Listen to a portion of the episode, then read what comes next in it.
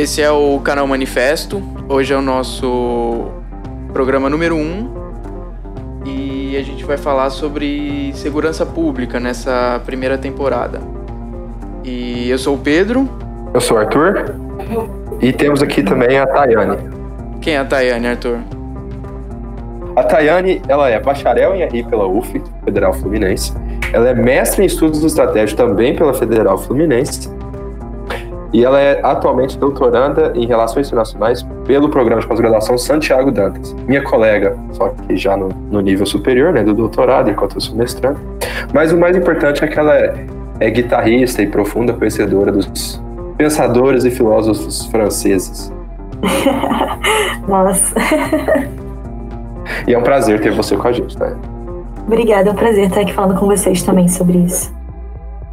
É, a gente colocou algumas perguntas para começar hoje que a gente acha que, vai, que vão ser muito boas para guiar o que a gente vai discutir. E a primeira delas é a segurança, para quem e contra quem. E acho que é uma coisa bem legal para a gente começar discutindo algumas coisas muito básicas que a gente imagina que vão ajudar muito aí na temporada que a gente vai conversar.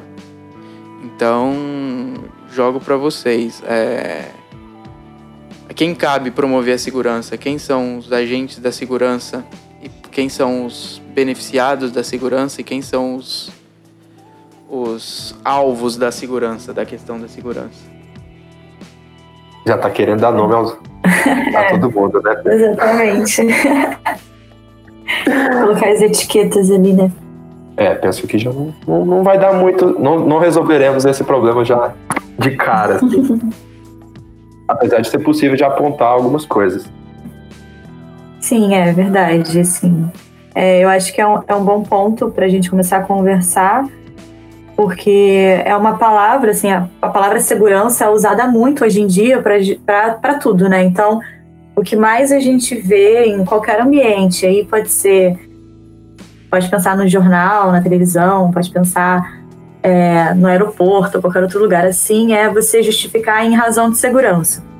É, acho que isso é a coisa que a gente mais vê. Em razão de segurança não pode isso, em razão de segurança pode aquilo e tal. E só que a questão que a gente precisa pensar, eu acho, e daí por isso eu acho isso interessante, é que segurança é sempre um termo relacional, né? Não é uma palavra que se sustenta sozinha. É como se tivesse tido é. uma banalização, né? Do, do que é segurança. Tudo tudo é segurança, ou não é? Não, qualquer palavra tem, tem um, um, certo tipo de uso de senso comum e de senso de outro tipo de senso. Então, eu não sei se é necessariamente banalizado, mas existe um não existe um será que existe um fenômeno de banalização, mas existe um significado banal. Acho que era isso que você estava falando, né, Tayane? Não, também tem isso, né? Você tem uh, vários aspectos dessa, dessa questão. Então, você tem uma banalização, por exemplo, dentro do meio acadêmico mesmo, de todo ser considerado uma questão de segurança, mas também na, na próxima, na própria concepção, assim, na própria formulação da democracia contemporânea, assim, a, a questão da segurança é muito importante para fundamentar é, o que a gente entende como o ambiente político hoje em dia, né? Então, é uma banalização em duas vias, tanto na academia, que esse tema é constantemente utilizado, e aí tem vários processos desenvolvendo segurança e tal, a vida do dia a dia, assim, do cotidiano, né? Uhum. Então, é, e eu acho que isso é muito interessante, porque quando a gente pergunta é, a segurança para quem, é, a gente também fica com aquela dúvida de quem provê a segurança. Quem, uhum. quem é, é a pessoa ou instituição que é capaz de, de, capaz ou que deve fazer esse controle ou ter essa, essa posição de garantidor da segurança, vamos dizer assim.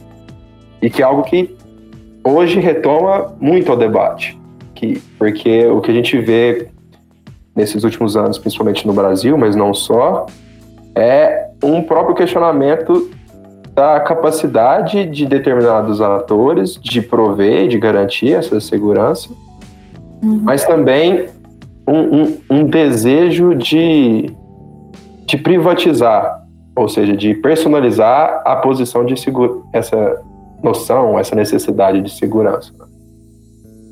Sim.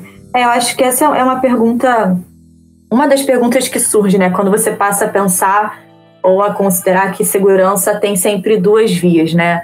O objeto, assim, contra o qual você quer se sentir seguro, né? E aquela pessoa que tem que ser é, segurada, né? Digamos assim. E aí você tem essa pergunta, então, de quem é responsável por fornecer a segurança e também quem é que vai dizer é, esses, esses dois pontos dessa relação. Quem que vai dizer o objeto da segurança e quem que vai dizer o sujeito, sabe? Uhum. Que está nessa, nessa questão. Então, são várias, é, várias questões, eu acho, que a gente não fala muito, né? Só fala em razão de segurança, tá? Mas e o que está escondido atrás, né? dessa segurança. Uhum. Então, e, de fato, né, hoje em dia a gente tem um movimento, principalmente com relação a todo um, um apoio a, a, a políticas armament, armamentistas, né, digamos assim. Sim. É, contra o desarmamento e tal. E aqui no Brasil isso é muito visível pela plataforma do, do governo atual, do governo federal atual. E, e, isso também coloca em questionamento, né? Então, quem é, quem é responsável uhum. sobre isso? E o que envolve, obviamente, diversas outras questões, porque se você é responsável pela sua própria segurança, então você passa a editar contra quem você quer, com relação a quem, na verdade, você quer se sentir uhum. seguro, sabe? Ou é o Estado ainda que tem essa prerrogativa? Então, acho que coloca vários, é, vários mais outros questionamentos em cima dessa questão que já é bem controversa assim por si mesmo, né? Me parece. Sim, com certeza. É, é, é muito legal, o que eu gosto muito nesse tema, é que, pelo menos na academia, existia um, um determinado consenso, pelo menos na, é, em determinadas correntes ideológicas e teóricas, de, de que é, o Estado seria o garantidor da, da, da segurança, né? O Estado muitas vezes pensado como um bloco unitário, o que a gente ainda vai ter um, de, um debate sobre isso. Mas. Acho é... que essa é, questão vai perpassar todos os nossos debates, né? A contradição do Estado. É. Exato. Que é uma coisa que me chama atenção, e eu não sei se vocês concordam, que o governo atual, apesar de se dizer é, liberal em alguns aspectos, espe especificamente na economia e conservador em outros, ele também diz respeito ou vai contra muitas concepções teóricas liberais, principalmente nesse campo da segurança, né? Que é a ideia da segurança como importante para garantir especificamente a propriedade privada, que muitos teóricos liberais, pelo Locke, vão pensar, né? Então você tem também um, uma disputa dentro de um mesmo campo, seja que a gente pode chamar de fato de um governo liberal, né? Você tem disputas internas a esse campo. Sim, é, de fato. Eu, eu, eu não consigo ver, eu acho, como tão distinto assim, porque me parece que o que está em jogo ainda, até na defesa do governo com relação a essas pautas, é mesmo essa ideia bem liberal que eu acho que fundamenta toda a formulação do Estado Nacional, assim como fundamenta a própria formulação do que a gente entende como direito hoje em dia, que é a garantia da propriedade privada, assim. É, uhum. isso, é, isso é básico, eu acho, quando você pega, por exemplo, né? Agora eu tenho o meu lado acadêmico vai falar um pouco mais alto, mas eu juro que é só dessa vez. Quando o Rousseau fala no livro dele né, sobre o contrato social, da, da criação do Estado e tal, é que quando o primeiro o primeiro homem que cercou um pedaço de terra e declarou que aquela terra era dele, e os outros que concordaram ou que não se rebelaram contra aquilo, né, ali é o início da propriedade privada. Então, assim, é, é um momento que é muito é, central, assim, para mim e relevante quando você vai pensar o Estado moderno e até o Estado hoje em dia, que é dali, tipo, a partir do nascimento da propriedade privada, é que nasce todas as instituições que a gente tem hoje em dia como um dado, sabe? Como se sempre foi assim e sempre será, não há alternativa possível. É, é... E aí, desculpa. Não, e aí é, disso também surge a ideia de segurança, né? Porque já que você tem aquele pedaço de terra e que os outros não podem ter acesso, você tem que garantir que eles permaneça é, com você, né? Então você começa a pensar então em formas de você garantir a segurança daquele espaço. Uhum. Né? E isso vai sendo passado assim pro tipo, num primeiro momento, né? Se pensar esse momento hipotético assim, é um algo pequeno, né? Mas isso hoje em dia chega a proporções é, tremendas, né? Quando a gente pensa o território dos, dos estados, né? Uhum. Acho que, que nisso que você estava falando a gente consegue vou tentar amarrar com outra coisa que a gente estava falando no começo, que era sobre em relação ao que eu quero me sentir seguro e o que eu quero proteger e se, será que existe uma banalização do termo da violência. E eu acho que considerando que das coisas que nos guiam socialmente no, no, nosso tempo, principalmente no tempo da modernidade, um dos afetos que nos guia, se não um dos principais ou o principal, é o medo. E imagino que cada vez mais esse afeto tenha tomando, esteja tomando importância, né? E nesse sentido, é, como o medo se torna um afeto tão importante, a segurança necessariamente como uma reação ao medo ou algo que retro coisas que se retroalimentam passam a, a, ser centrais nas formas como a gente vive, né? E aí acho que nisso que a gente estava falando sobre pensar em o que eu quero proteger e em relação ao que eu quero me sentir seguro, a propriedade privada é uma dessas coisas básicas do, do, de um projeto de modernidade, né? Do, do, do, do, do projeto de modernidade, do capitalismo, enfim mas também outras coisas, né? Que não só a propriedade. Eu queria saber o que vocês acham sobre, sobre isso, de desses, desses outros dessas outras questões que estão em jogo nesse afeto do medo, que não só a propriedade privada, mas também o medo da, de perder a minha própria vida, o medo de perder o fruto do meu trabalho, que não necessariamente é a minha propriedade privada, como, como minha terra ou a minha casa, é, o medo de me sentir violada, que são de, de, de ser estuprada, que é medos que tem a ver com outro tipo de categoria. Enfim, vocês acham que isso também é relevante? Que esse tipo de. como essas coisas se relacionam também com medo, com medo e com a segurança em relação à propriedade privada? Vocês acham que tem alguma coisa a ver? Olha, assim, eu acho que tem, e na verdade, pensar, por exemplo, que você mencionou do fruto do trabalho ou até do próprio corpo, assim, isso está também intimamente relacionado, pelo menos na minha perspectiva, com a própria ideia de propriedade privada, sabe? As concepções modernas que a gente tem sobre o, o corpo, sobre o indivíduo, sobre a, a ideia de possessão da terra, posse da terra, né? Possessão, posse da terra.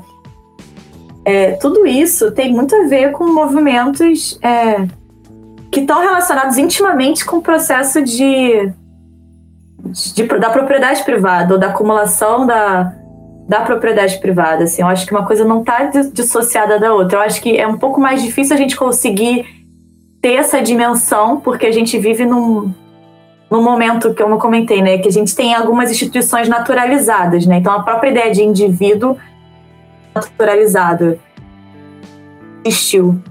Né? Eu acho que a gente um pouco perde de vista da história, em algumas experiências de organização política e tal, as coisas eram coletivas.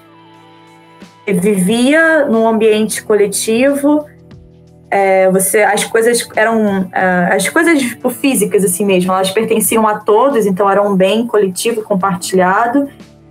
Então não tinha muito essa ideia do do indivíduo e do privado, sabe? Então, inclusive, dentro dessas coisas que eram coletivas, também o próprio corpo e, e o trabalho. Então, acho que nessa transição das coisas coletivas para as coisas privadas, está incluso a, a, transição do corpo e do trabalho também como uma coisa privada. Então, o que está dizendo é que é impossível a gente conceber a nossa ideia de segurança que a gente tem hoje sem relacionar isso diretamente com a, com a ideia da propriedade privada. Porque tudo o que eu quero proteger é entendido, ainda que inconscientemente, como minha propriedade. É, e não somente, né? Quando a gente vai pensar na própria formulação do direito, né? A maior parte das questões tem relação com propriedade privada, né? Não, não com, sei lá, com qualquer outra qual é outro aspecto da vida humana, né? É, digamos assim. Ah, mas quando vocês conversavam, eu estava aqui pensando um pouquinho sobre tudo isso, né? E me veio na cabeça que, apesar de, de estar tudo conectado, a ideia de propriedade, inclusive, o, o Locke vê o, a vida como a propriedade primeira, né? Inclusive, uhum. de que, que deve ser protegida pelo, pelo ente, pelo Estado, no caso. É, o, o, que, o que me chamando a atenção é pensando um pouco no nosso atual contexto também, é como existe uma valoração das diferentes propriedades. É, apesar de entendermos o corpo, a vida e a terra como partes de uma mesma propriedade privada, ou como parte da propriedade privada de um determinado indivíduo, uhum. existe uma valoração nisso, né? Se a gente pensar especificamente é, na posse física, vamos dizer assim, é, do bem, do bem enquanto do bem material, muitas vezes você abdica da, da segurança ou do direito à propriedade, à vida, a vida enquanto propriedade, uhum. em prol da propriedade privada enquanto bem material, enquanto posse, terra, no caso, ou uhum. casa, uhum. seja o que for. E, e aí, isso vem entrando muito em voga hoje em dia né, nos debates sobre é, em que momento você, enquanto indivíduo, teria, por exemplo, o direito de tirar a vida de um outro. Uhum. Então, como que fica? É, como que vocês acham que, que norteia essa, essa noção de segurança que a gente tem, onde é, a casa ou o carro de alguém é, é mais valorizado ou mais importante ser resguardado do que, por exemplo, a vida. A vida de um indivíduo que esteja lá naquele momento. Eu, eu não sei, eu acho que essa, essa ideia de, de relacionar a, a ideia de segurança com a propriedade é mais ou menos o que sustenta a ideia ideologicamente, porque a, dá a impressão de que todo mundo passa a ser é, a um, um sujeito que tem direito à segurança. Afinal, é vendida a ideia a todos que todos podem ser proprietários. Então, se todos podem ser proprietários, todos têm direito à segurança da sua propriedade. Mas aí quando a gente entra nesse nesse nesse aspecto da diferente valoração da, da, da propriedade e consequentemente valores diferentes para propriedades diferentes, então seguranças diferentes para propriedades diferentes, a gente vai entender que faz sentido a gente discutir que não é a mesma segurança para todo mundo, ou que a, a ideia da segurança é uma ideia que vale só para alguns. Sim, exatamente, né? Por isso que eu acho que aquele questionamento inicial que a gente fez é super relevante, porque sim, que a gente precisa ter muito claro são essas partes da relação, né? Então, se você, tá, se você diz, ou se o Estado, ou se a sociedade, qualquer que seja o agente que você queira colocar, encara que o mais importante a ser resguardado é a propriedade privada, então você é uma, uma série de políticas de segurança e práticas de segurança, ó, desde a coisa mais cotidiana até, óbvio, questões mais macro, né, de política nacional e tal, que vão ser focadas nesse, nesse objetivo. Então, são propriedade privada, mas a propriedade privada de quem? Quais as categorias é, da sociedade que tem, que te, teoricamente teriam mais direitos do que outros, ou que deveriam ser mais, ou cuja a segurança deve ser mais garantida do que a dos outros, sabe? Então, é todo um debate que parece que precisa ser feito para informar as próprias decisões do Estado, né? Se a gente acha que o Estado é aquele que deve prover a segurança e tal. E aí, é, só para uhum. fazer um, uma, uma, um paralelo, se não um paralelo, mas para só continuar o raciocínio, né? Se o Estado então provê a segurança e é ele que tem a prerrogativa de, né, das políticas e das práticas e do próprio é, questão da, né, do poder legítimo da violência e tal, assim, na visão mais clássica. é, como que a gente consegue também então encontrar a solução para esse tipo de problema no Estado? Sabe, se às vezes o próprio Estado que está ou sancionando via legislação, alguma coisa assim, ou mesmo é, agindo de fato é, contra a, a algumas categorias sociais, ou a sociedade como um todo, ou algo assim, através dos agentes de segurança, né? Ah, e isso que você estava falando, Tainá, me chamou muita atenção porque é, para além da, da, da, valoração dentro dos aspectos da propriedade, você também tem um, um elemento que você estava citando de localidade também. Que uhum. essa propriedade ela pode ser atenuada, ou, por exemplo, os direitos intrínsecos a, ao, por exemplo, um, um bem, um imóvel, uhum. é, ele também não vai ser é, geral quando a gente pensa nas diferentes localidades, vamos por dentro de uma própria cidade, nem, nem para uhum. falar dentro do estado, né? Então, eu lembro que algum tempo atrás, um, um oficial da Polícia Militar do Estado de São Paulo falou que a ação é, nos jardins ela é necessariamente diferente da ação na periferia, porque aquela população está acostumada a um tipo de abordagem que a outra não está. Então você tem um problema também que muitas vezes nós pensamos as políticas de segurança ou a segurança como um elemento único, especialmente Sim. quando coloca isso é, na, na, ideia do Estado. Então a política é voltada para um problema. Só que uhum. isso tem um problema. E como você está falando que, que tem uma um, uma construção de uma história única, vamos supor, de que sempre foi assim, você também tem um, uma exclusão das diferentes realidades, dos diferentes espaços que compõem a nossa sociedade. Uhum. Sim, exatamente. Nossa, essa declaração, assim, é, é fundamental, eu acho. E foi bom você ter mencionado ela, porque é justamente isso, né? Quando você fala só em razão de segurança, ou então a gente vai fazer alguma política combate ao crime organizado, de combate ao narcotráfico, né, que são sempre considerados grandes problemas de segurança no Brasil, você esquece de ver quais são as populações e as categorias que são mais diretamente afetadas por essas políticas, né? Então, assim, um morador de jardins, por exemplo, pode, é, sei lá, consumir tanta droga quanto um morador da periferia de São Paulo, mas o tratamento dos agentes de segurança e das próprias políticas como um todo vai ser exatamente completamente diferente. E é interessante você ouvir isso de um oficial é, ou de um agente né, da, uhum. da segurança, que é a pessoa que está diretamente ali decidindo, né? De algum confronto ou uma abordagem e tal. Quem decide sobre isso é aquele agente que está ali no campo, né? Uhum. Não vai passar por uma entidade naquele momento superior, assim e tal, estrutura ou da instituição, Gente, se o agente está reproduzindo esse discurso, é problemático a gente pensar como que essas localidades são dadas, né? E como que no Brasil elas estão ainda muito ligadas a, ao nosso passado racista que permanece no nosso presente. Muito e assim, eu não quero dizer ódio, mas assim, com um certo nojinho, né, digamos uhum. assim, de, de populações mais pobres ou algo nesse sentido, assim.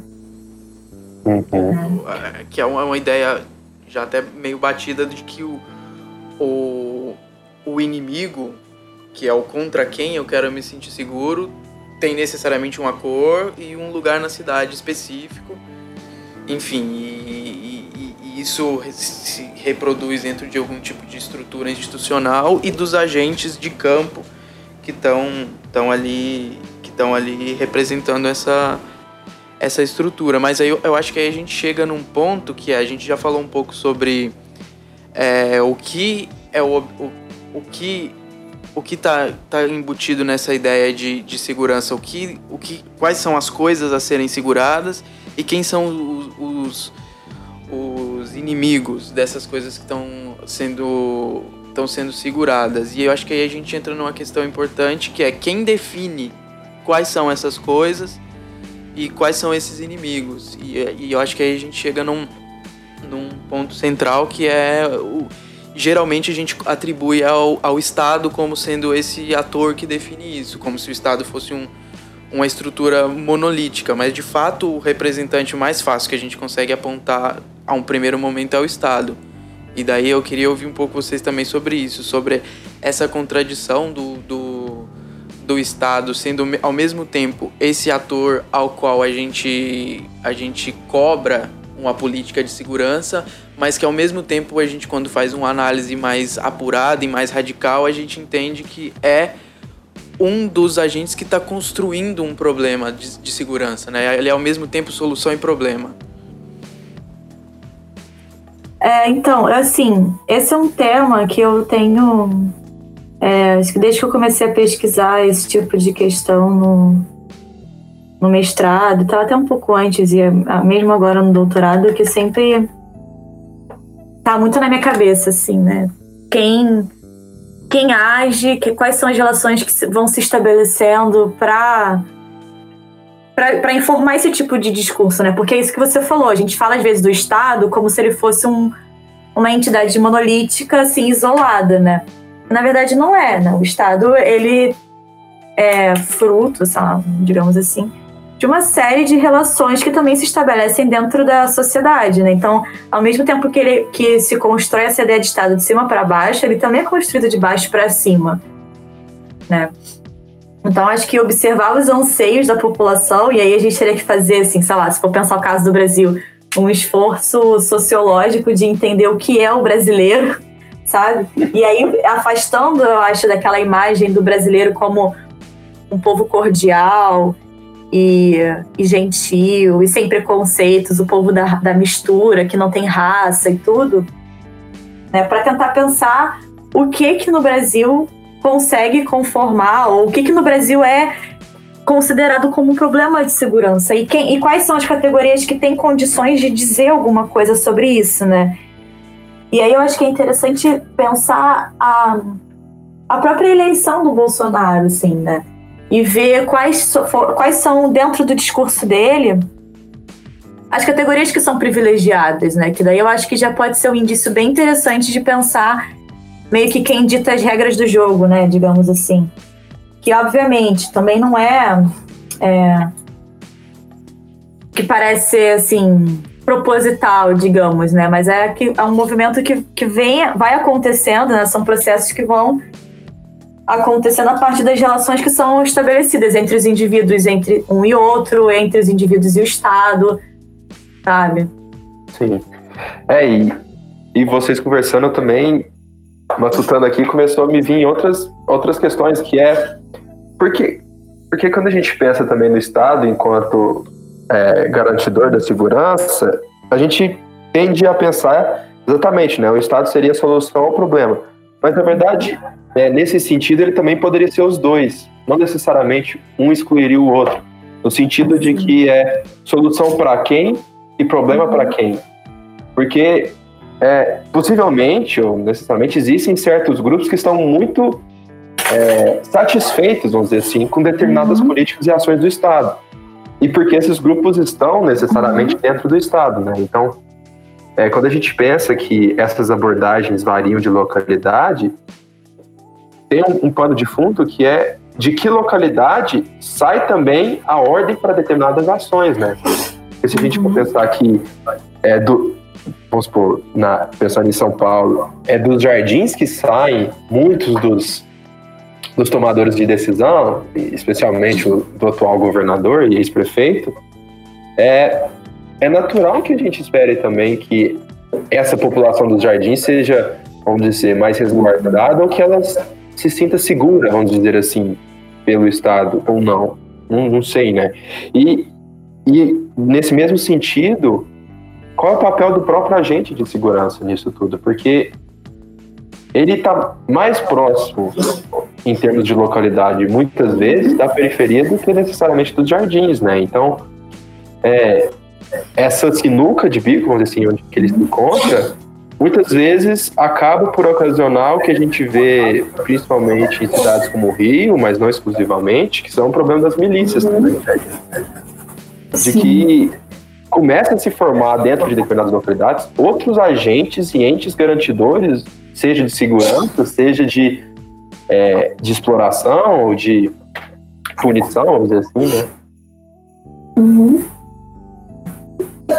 É, desculpa, pode falar. Não? E é isso, é uma problemática que eu não sei. Seria os dois? Seria só um? Como que a gente pode pensar nesse fora ou dentro dessa dualidade? Sim.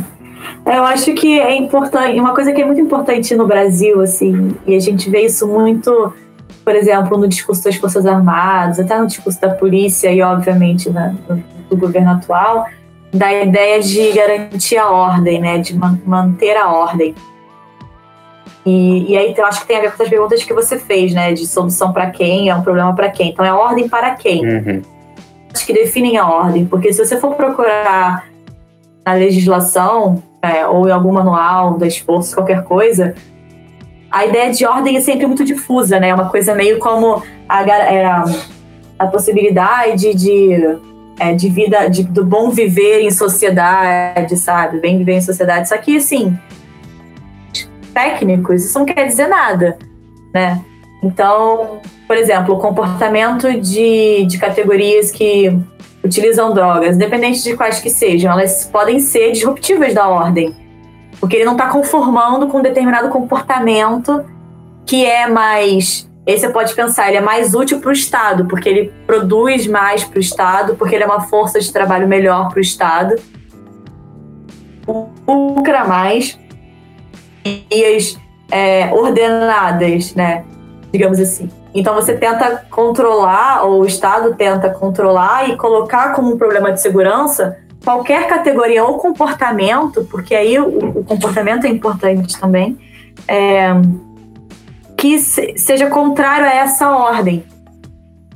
Parece um uhum. pouco difuso, mas se você pensar, tipo, ordem neoliberal, parece uma coisa meio teoria da conspiração, assim, né? mas, assim, que na verdade não é tanto, né? Que os termos são difíceis. Então, aquela galera que fica, não, porque o sistema, não pode mudar o sistema, não sei o quê.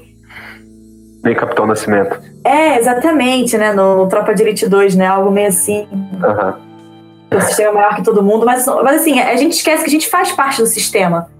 Uhum. A gente estabelece com os outros, né, também é, alimentando esse sistema, digamos, e essa racionalidade, até a própria forma como a gente se identifica e a gente identifica o outro e, e tudo isso, sabe? Então, uhum.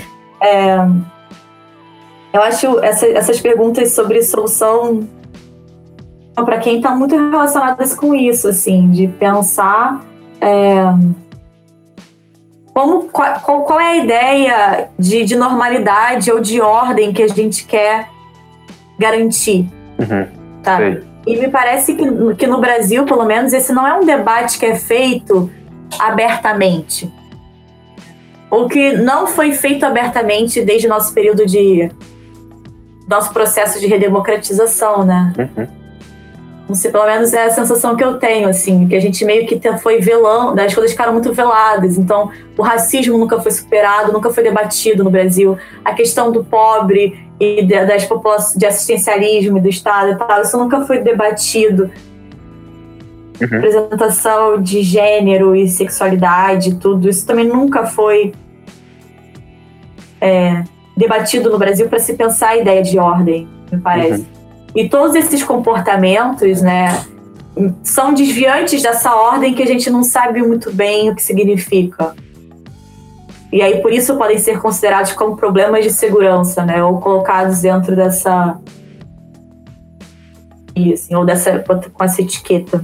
Uhum. Mas o que, o, o que me parece é, central em não debater que tipo de ordem a gente está tá defendendo é justamente para esvaziar o conceito de ordem e quando a gente esvazia esse conceito de ordem, me parece que é justamente quando ele ganha força no mundo perigoso, no mundo onde a gente tem medo de tudo a todo momento e esse medo é realimentado a todo momento pel pelas coisas que nos cercam e por, por, por nós mesmos. Né?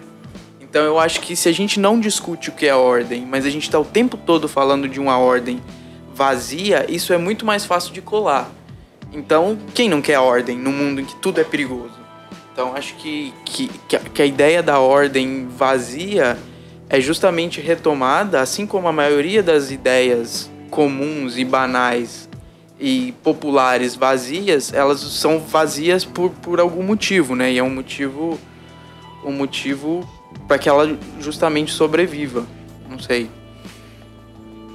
É isso. Se você trocar ordem por segurança, é a mesma coisa, né? Você não define segurança, você não define ordem, então qualquer coisa que vá contra o seu interesse ou que você ache que seja um comportamento problemático ou uma conduta problemática, você pode ir lá e colocar a etiqueta. Então, isso aqui é contrário da ordem, então eu posso agir sobre isso. Isso aqui é uma ameaça à segurança, então eu posso agir sobre isso, entende? Seja difuso mesmo. Por isso que eu acho importante pensar segurança de quem e para quem, ou do que e para quem, sabe? Esses debates, que me parece que são debates é, a público, sabe? E que as pessoas reproduzem discursos sem nem pensar sobre isso. Ou nem pensar, por exemplo, quanto que a sua ideia de segurança ou o seu discurso sobre segurança é excludente. Defende é, o extermínio de, de categorias sociais específicas, sabe? É, a gente tem um, um problema também, um, um problema para alguns, uma solução para outros, que é, em muitos casos, uma privatização da segurança por assumir que o Estado falhou é quando uhum. você tem, por exemplo, a criação de condomínios fechados, né? Sim. Onde determinados grupos a, o direito de garantir, de prover sua segurança uhum. e acaba por deixar para lá ou tanto em outros aspectos com outras pessoas que não necessariamente têm aquele a, aquela possibilidade de se sentir segura naquilo e, muita, e aí recai também sobre um outro problema que é tá, a, criminalidade, a criminalidade, quando a gente toma ela como um, um número bruto, de cerca de 60 mil assassinatos no Brasil, ela esconde muita coisa, porque essa criminalidade ela não é necessariamente igual onde quer que você esteja. Então não, é, não estamos todos da mesma forma inseguros, né? Nem vocês estavam debatendo, é. como pensar a segurança a partir de outras lentes, de outros grupos e de como descentralizar muitas vezes essa decisão. É, como que a gente pode muitas vezes pensar isso dentro é, do dentro de um contexto onde o Estado ainda é o garantidor? Será que a gente deve, continua defendendo o que ele é ou será que a gente tem que defender que outras pessoas tomem para si esse direito de segurança, né? Só que isso também esconde um outro lado, que é nem todo mundo é capaz de prover a sua própria segurança. Uhum. Então, onde que a gente fica nesse sentido, o Estado? Como que a gente pode pensar é, de forma mais é, pragmática, vamos dizer assim, ou mais palpável, saída para isso? Eu não sei, Arthur, eu acho que quando você fala do, do do condomínio, eu acho que é a situação limite, a situação mais exagerada da privatização da segurança. Mas isso não quer dizer que ela seja a materialização da privatização da segurança. Porque eu entendo que em todos os outros aspectos, no geral, a segurança já está privatizada. A polícia já está privatizada, as políticas de segurança pública já estão privatizadas. O condomínio é só isso escancarado na nossa frente, a câmera, ou é porque eu acho que isso, isso já tá isso já tá colocado de princípio. Então, a, a minha dificuldade em continuar reafirmando a, o Estado como um gestor da segurança é porque, na maioria das vezes, quando isso é colocado, é como se o Estado fosse esse cercadinho, essa, esse lugar a, a fora. A, a boa e velha dualidade Estado-mercado, como se isso ainda existisse, saca?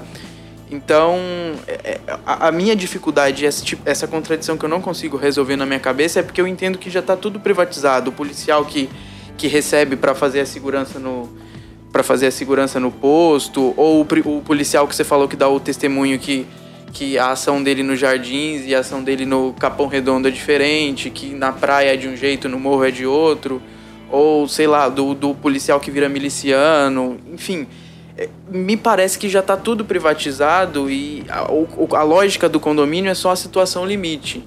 E eu, eu, eu, não, eu não consigo resolver. Eu não sei como vocês enxergam isso.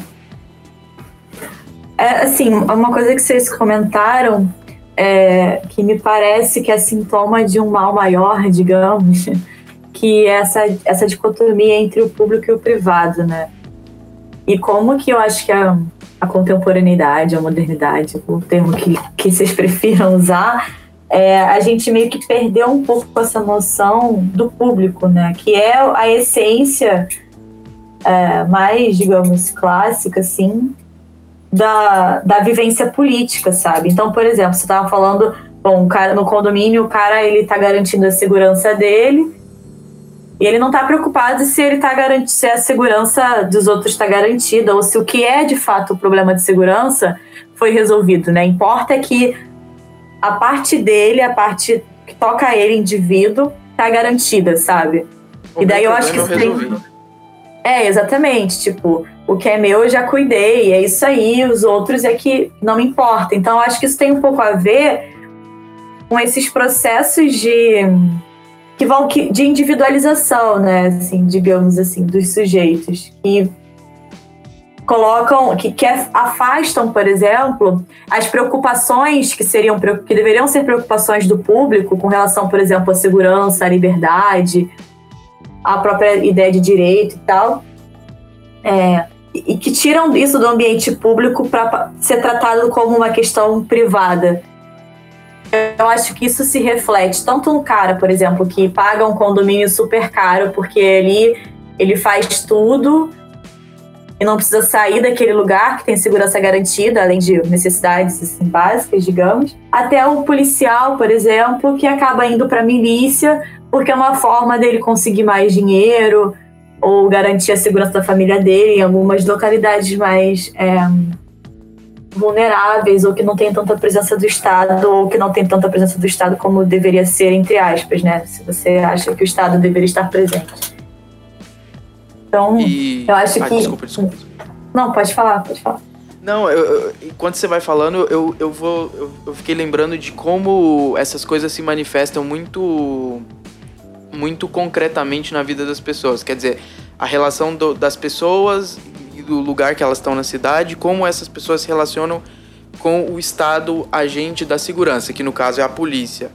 Tipo, é, geralmente a, a, gente, um pessoal de, de, classe média, quando tá andando sozinho na rua, quando vê a polícia, as, certamente se sente mais seguro.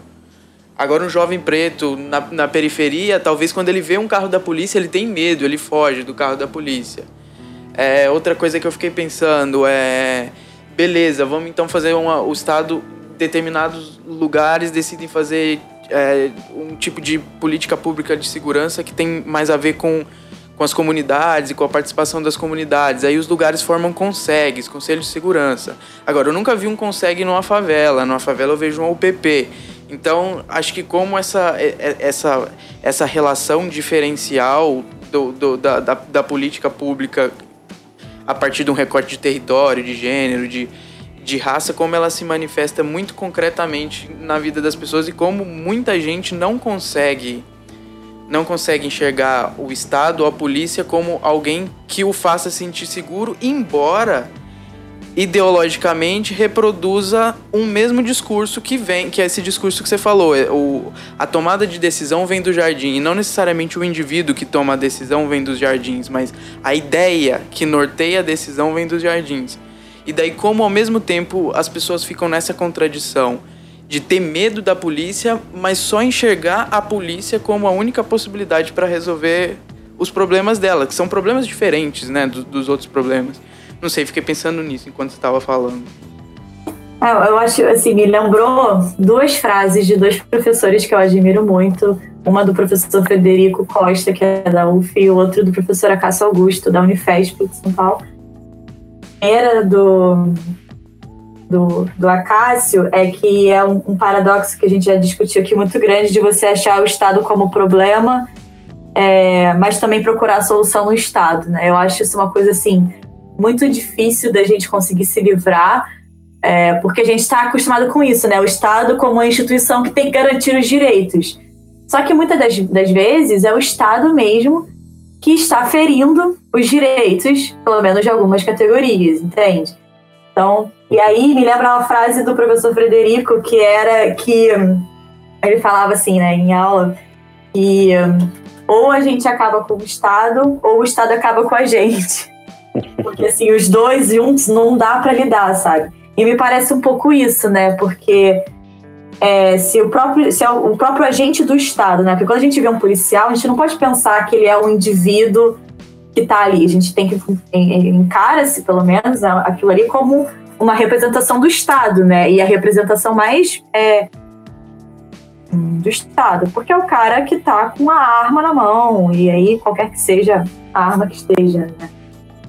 Mas é, é um problema também que, assim, eu sinceramente também não consigo resolver ainda como que a gente consegue escapar disso, né? De, e aí, por isso que, que é interessante pensar quais, quais, podem ser as alternativas ao Estado, digamos assim, em termos de organização política, né? Porque é, o Estado no limite, e muitas das vezes ele é o problema, para quem que a gente recorre? Né? E aí também é muito fácil de cair naquela ideia de não, se o Estado é o problema, então eu tenho que garantir o meu. Então agora a gente deixa que a segurança seja uma, uma questão privada e não mais pública. Mas aí isso também é muito problemático, porque daí quem vai determinar é, o que pode ser feito ou não? Então a gente vai voltar para aquele mundo é, do estado de natureza robesiano, assim. Que você tem o medo como guia principal e que você tenta garantir a sua vida e a sua propriedade é, e se utiliza da violência livremente, assim, sabe? Então, assim, eu acho que é, é uma angústia que pelo menos alguns colegas que também trabalham um pouco esse tema compartilham, assim, né? Como sair disso, né? Do Estado como solução e o Estado também como um problema. É, isso é, é sintomático, porque é, basicamente hoje a gente tentou conversar só do que seria essa segurança, né? Do que seria é, a, o que a gente entende por segurança, por ordem, e, o que isso significa. Só que é, isso fica ainda pior quando a gente já falou um pouco hoje, mas nós retomaremos especialmente no próximo, no próximo episódio, que é dentro de tudo isso, você tem a tomada de decisão e a formulação de políticas públicas que vão afetar do privado ao público, vão afetar todo mundo. Só que você não tem todo mundo dentro desse espaço de discussão, né? Então, Sim. É, você tem muitas vezes esse debate é, tendo que ser feito por grupos que não conhecem realidades diferentes e tomam para si uma noção, uma ideologia, uma ideia de ordem, de segurança que uhum. ele formou até mesmo fora do Brasil, vamos dizer assim. Uhum. Em debates, em escolas, universidades no exterior, e tenta replicar isso aqui, né? Então, eu acho que isso vai ficar ainda mais latente quando a gente tentar discutir quais são essas políticas de segurança, políticas uhum. públicas de segurança que vêm afetando as diferentes populações brasileiras, né? E Sim. Eu gostei muito da conversa de hoje, porque. Só, só colocar uma coisa última que eu acho que é, que é importante antes da gente fechar. Que. E daí eu tava pensando, né? Porque quando a gente tenta fugir dessa contradição do Estado como gestor de política pública, eu vou me ater à questão da, da segurança, a gente teria dois caminhos, que era esse, um que você estava falando de um estado de um de uma, um estado das coisas em que cada um se defende, uhum. que é representado hoje por cada um tem a sua arma, ou cada um tem o seu, seu segurança particular, cada um Sim. tem o seu condomínio, cada um tem um muro mais alto que o outro, a cerca elétrica mais potente que o outro. Uhum. E no limite, cada um tem a sua arma andando na rua, não só em casa. E por outro lado, a gente continua reforçando uma política, uma política pública, sei lá, autoritária do Estado, violenta do Estado, racista do Estado. E a gente não consegue meio que fugir disso. E daí, quando eu toquei no, na, na questão dos afetos, isso foi uma coisa que eu ouvi do Vladimir Safatli é, num café filosófico, uma recomendação, um bom programa da cultura. Agora tem cultura aqui em casa, no, Agora que instalaram a nova, tem TV Cultura aqui em casa, é ótima recomendação. Passa sempre de noite. Quem tiver com insônia também é ótimo. É, mas esse episódio era realmente muito bom e ele falava dos afetos. E de, de, de, ele, ele contava uma história de como o afeto do medo é mobilizado e relacionava isso com, com o neoliberalismo de alguma forma, mas ele tem falado isso, e eu vi, já vi ele falando isso não só nesse, nesse momento, mas em outros, que a forma de encarar isso é a gente tentar ser radical ao ponto de entender que talvez a disputa seja no campo do afeto, de atacar o afeto do medo. E tentar construir formas de atuação que podem ser políticas públicas ou não, ou outras formas de atuação, que eu não faço ideia de qual sejam, ou enfim. Mas coisas que tentam é, atacar o, o protagonismo do medo como um afeto dominante na nossa vida. E talvez de alguma forma a gente consiga, se a gente conseguir pensar nesse, nas disputas nesse nível, não na disputa do nível do conteúdo da política pública, mas sim do, do, do, norte da política pública, do conceito da política pública, talvez a gente consiga chegar num lugar que realmente ataque um problema estrutural. Porque eu imagino que se a gente ficar nessa, nessa, nessa balança histórica, ah, nessa década a gente vai discutir um Estado um Estado autoritário. Na outra década, a gente vai discutir a, liberdade para cada um ter sua arma. E nessa década que a gente vive agora, a gente discute as duas coisas ao mesmo tempo, que é o pior dos dois mundos. Me parece que a gente não chega a lugar nenhum e a gente não fala das coisas das coisas que estão lá no fundo, que é mais ou menos o que a gente tentou fazer hoje, né? Tentar falar do, do que está no fundo. E eu acho que vai ajudar muito pros para os próximos episódios. Não sei. É, eu acho interessante essa lançar essa questão do afeto que você falou, né? não, é, não é particularmente uma é, acadêmica, digamos, que eu tenho, assim, então, tipo, não poderia falar muito sobre. Eu acho que é uma via interessante porque pode revelar justamente essas perguntas iniciais que a gente fez, sabe? com relação aos objetos da segurança e aos sujeitos da segurança. Como que a parte disso as políticas públicas são formuladas para essa para é, esse setor, por, por, exemplo, né, que obviamente não está desvinculado dos outros setores do Estado, tendo uma uma dimensão diferente, porque é um aspecto que toca mais proximamente as pessoas, né? Porque você tem a sua vida em jogo em algumas questões a sua propriedade, né? No caso, dependendo. Mas a vida está mais exposta, né? É, e eu acho que tem, que tem a outra ponta também, que é o quanto esses afetos também são construídos ou resultados das políticas, né? Exatamente. Então eles são, eles são o início, mas também são o final. Sim. São produzidos por. E aí a gente fecha Sim. o ciclo de o estado solução e estado problema como uma coisa cíclica, né? Uma coisa que alimenta a outra. É, e as ideias. E as ideias duas coisas.